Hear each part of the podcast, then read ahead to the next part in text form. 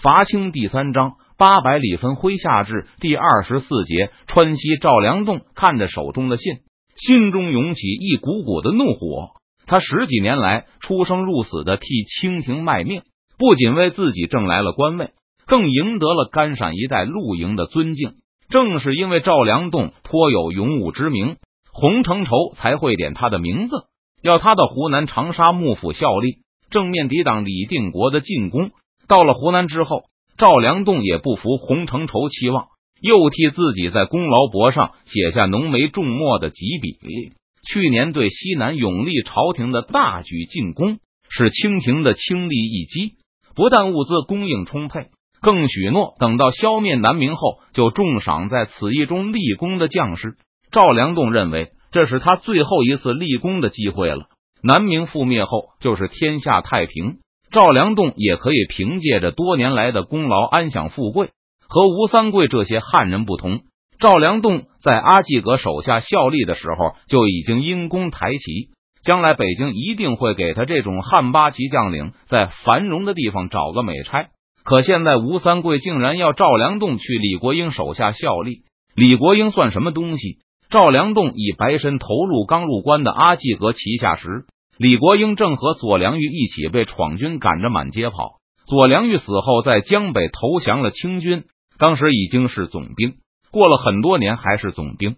在陕西，李国英也是靠着拼命巴结吴三桂，才一路官运亨通。洪承畴把甘陕的精兵强将都调走了，留下的李国英属于矬子里拔将军，才当上了总督。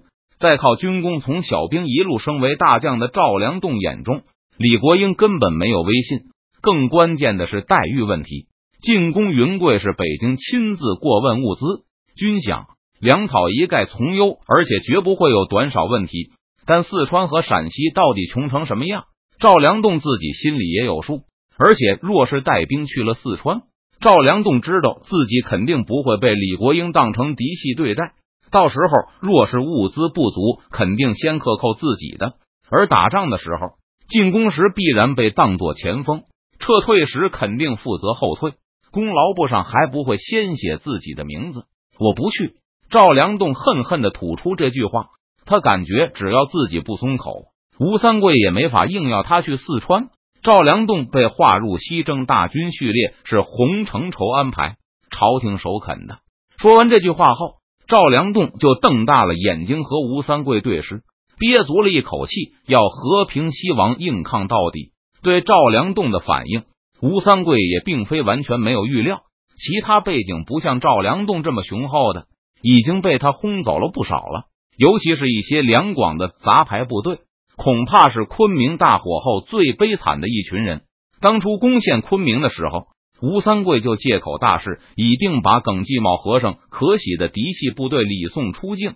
剩下的两广兵将都是不太受两广重臣待见的人。吴三桂从中留下了一些看上去有战斗力的部队，打算施以恩义收为己用。但昆明大火后。退回贵州的吴三桂自己手里也不富裕，又被胡全才截留了补给，只好先拿这些杂牌部队开刀，随便给几天的粮草，就逼着他们回老家。除了两广的部队外，从江南来的军队，吴三桂也想赶一些走，比如那个戴建雄。本来他的老恩主郎廷佐也已经同意了，打算让戴建雄回师增强因为郑成功入侵而削弱的防备，但邓明一通折腾后。这事就耽搁下来了。等形势稳定后，新上任的蒋国柱一推二六五，说戴将军就留在西南效力好了。既然赵将军不愿意为国效力，那此事就算了吧。出乎赵良栋的意料，吴三桂根本没有强迫他的意思，点点头就让赵良栋离开了。这让憋了半天、气力准备大吵一架的赵良栋感觉好像一拳打了个空。离开平西王在贵阳的临时王府后，赵良栋还有些疑惑，对能如此轻松过关，他也感到又庆幸又疑惑。莫不是平西王念起我当初帮他栽赃洪承畴的功劳了？赵良栋刚才还打算把此事搬出来，提醒吴三桂莫要忘记，在昆明之变中，赵良栋是站在他的一边的。不对，若是吴三桂真念着这个，他就不会想轰我走了。赵良栋摇了摇头，但其他的理由一时也想不出来。赵良栋走后，平西王又把其他干闪名将张勇、王进宝他们也都找来，和赵良栋一样，这两人也死活不肯去四川为李国英效力。这两个人本来都是明朝的秦军将领，李自成攻陷西安后，他们就投降了李自成。等满清来了以后，他们又投降了满清。虽然吴三桂镇守汉中时，他们也是吴三桂的部下。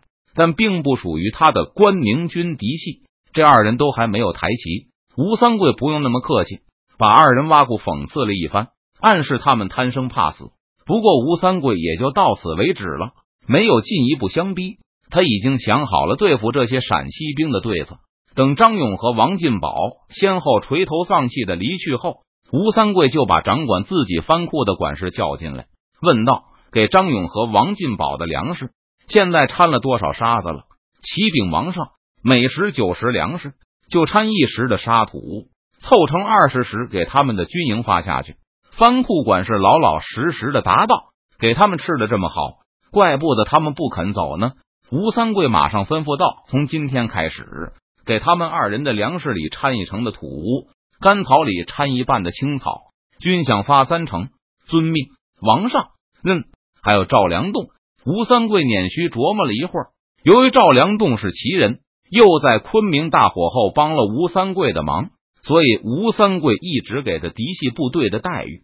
但今天既然赵良栋不识好歹，那就莫怪平西王不客气了。以后不给赵良栋整头的活猪了，肉的一概给他母猪肉和猪皮，米里也掺点沙子，不用很多，先割割他的牙。管事领命而去后。吴三桂又思考起治理贵州的问题来。如果继续在贵州横征暴敛的话，很快就会有很多百姓活不下去，民生也会变得非常困苦。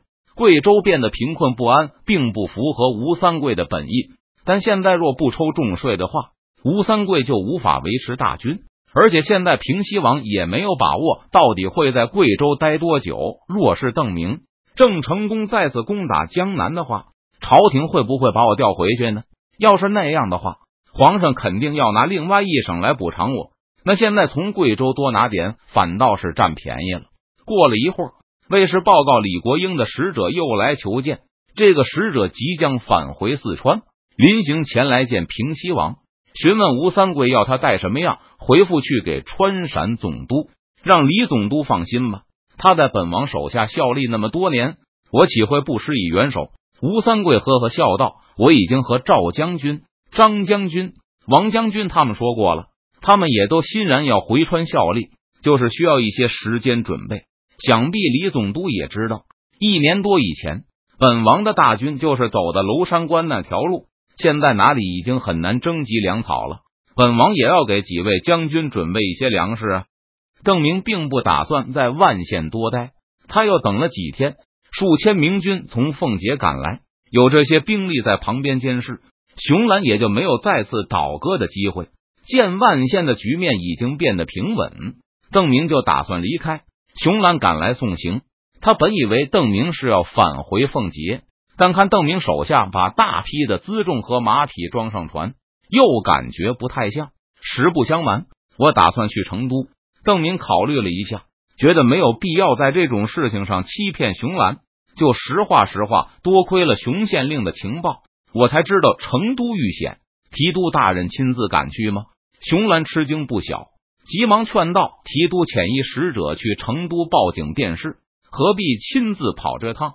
我是个闲不住的人。”邓明微笑道：“大批明军从奉节赶来万县，主要目的并不是为了监视熊兰，而是为了给即将着手攻击重庆的大军做好做预先准备。”这点邓明也没有向熊兰隐瞒，还鼓励他好好做事，让明军上下刮目相看。关闭邓明鼓励完熊兰后，就又去检查行装。熊兰仔细琢磨了一会儿，突然把普凡叫来，对他说道：“从今天起，你就是千总了。当我不在的时候，帮我看住万县。大人要去哪里？”普凡愣了一下，急忙问道：“我要去一趟川西。”熊兰简要的解释了几句。然后换来了秦修才，让他陪自己去见邓明提督。卑职打算点选万县精锐，和提督一起去成都。那邓明对这要求感到很惊讶，随即就连连摇头：“不必了，你安心把守万县便是。提督打算攻击重庆，这里根本没有用得到卑职的地方。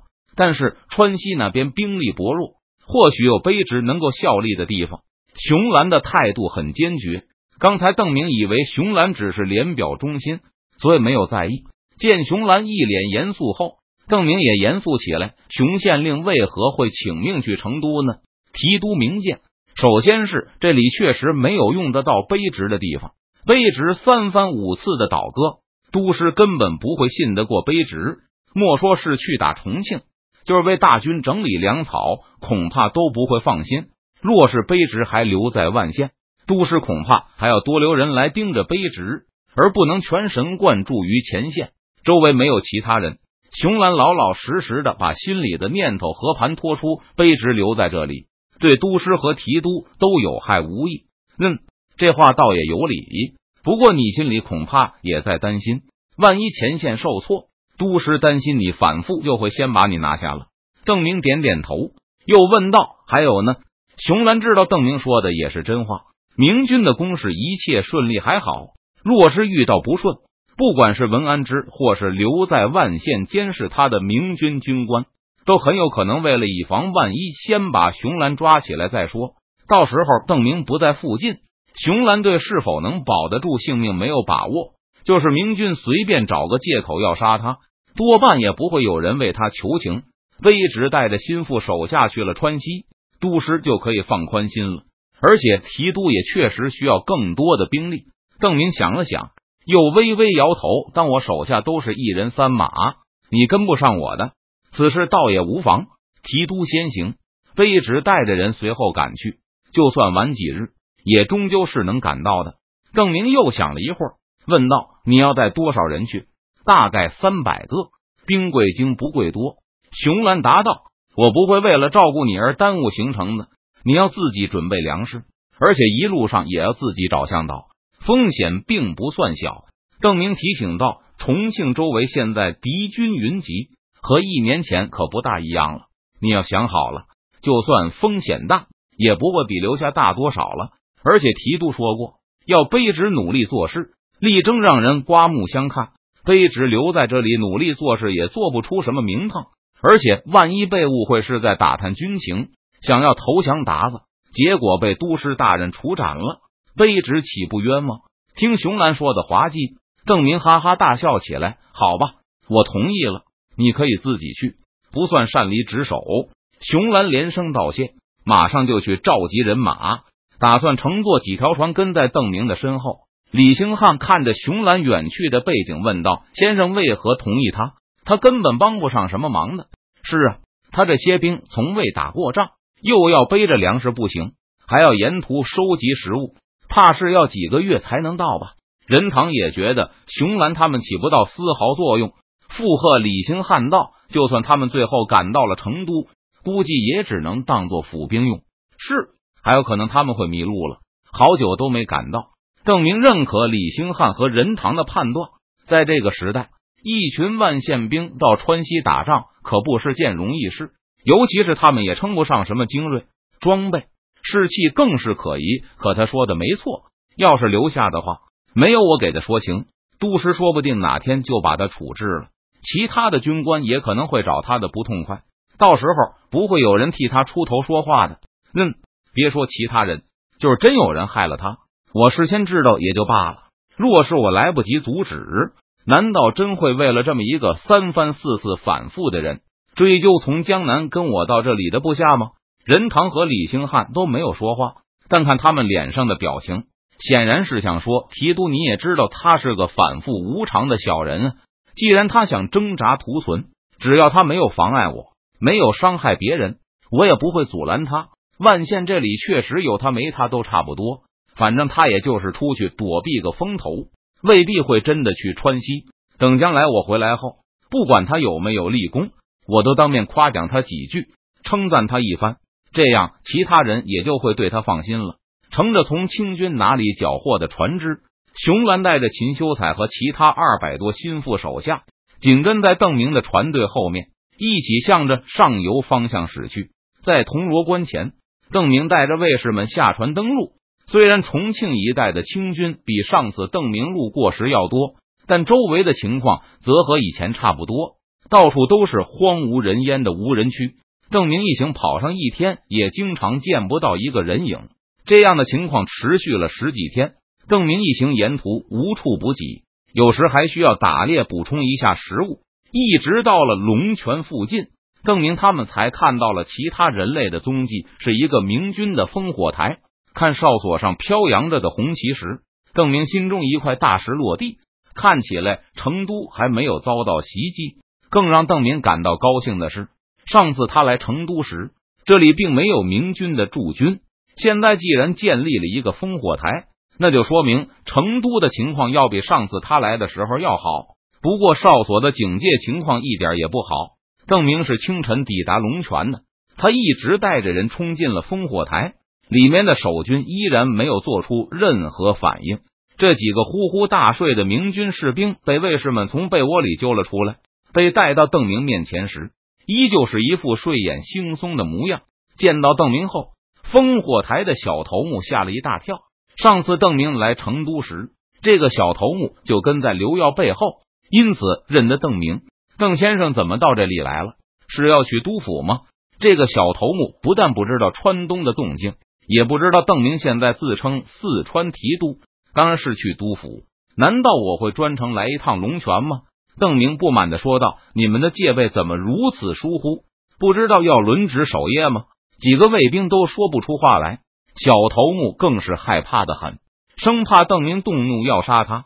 这次我不追究了，以后不许再这样。邓明倒没有与这几个小兵计较，而是要他们拿粮食出来，帮着喂马。稍微休息后，他就赶去成都。烽火台的士兵如蒙大赦，立刻跑回去寻觅粮草。而知道没事后，烽火台的小头目也放下心来，过来告诉邓明，这个烽火台已经建立大半年了，但是建成以来，别说人影，就是鬼影子都没有见到一个。结果守军也就因此懈怠了。这个小头目还向邓明报告。这条路上其实应该还有隐蔽起来的明军暗哨，这是成都能提前为了发现重庆派兵来攻而准备的。但是烽火台这里没有接到任何警报，说明沿途的暗哨也没有发现邓明一行。见邓明脸色越来越不好看，这个小头目又急忙解释道：“虽然没能发现邓明，但如果清军出动大军，是肯定会被发现的。若是达子大军前来。”他们难道不会派出斥候搜索吗？在你们发现达子的大军前，你们就已经被达子的斥候干掉了。赵天霸斥责道：“若是我们连续两天不回报平安，杜府也会知道的。”小头目垂头辩解了一声：“是，杜府或许会警惕，但你们的命就都没了。”邓明摇头道：“算了，记得以后不要这么大意就好。”